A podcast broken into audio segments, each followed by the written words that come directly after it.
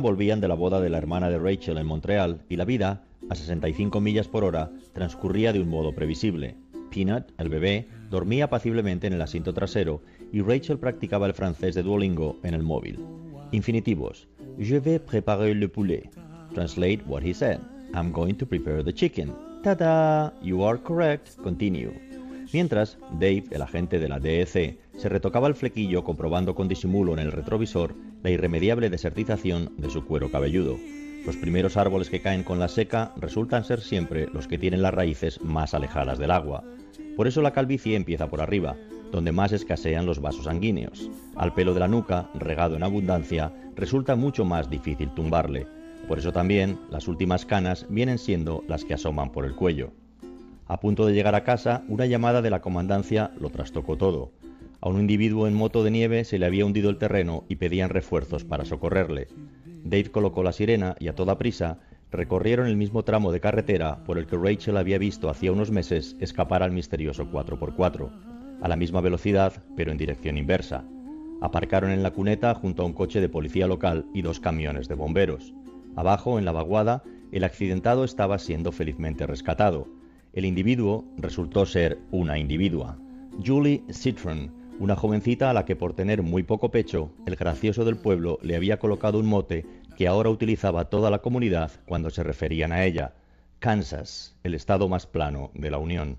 La nieve acumulada en el lugar alcanzaba con facilidad los dos metros, pero por suerte para Kansas, su moto había chocado mucho antes con una superficie compacta, la carrocería de un Packard de color beige.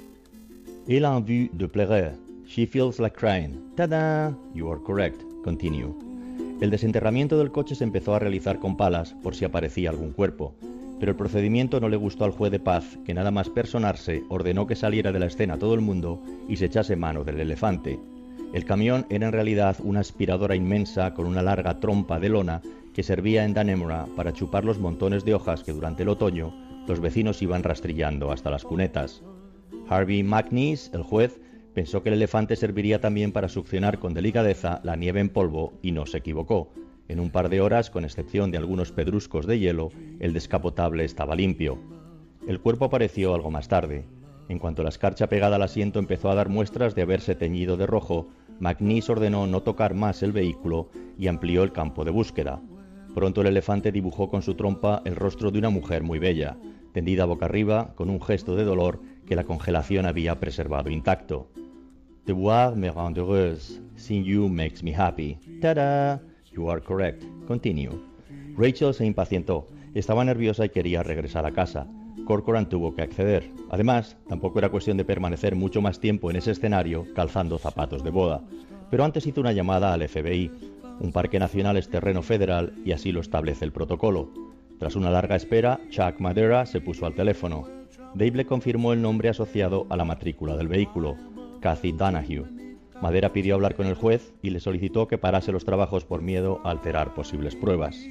Si el FBI todavía tiene presupuesto para un helicóptero, nos veremos ahí en menos de una hora, le dijo. Aquí le espero, repuso McNeese, y dio orden de que todo el mundo regresara a los vehículos.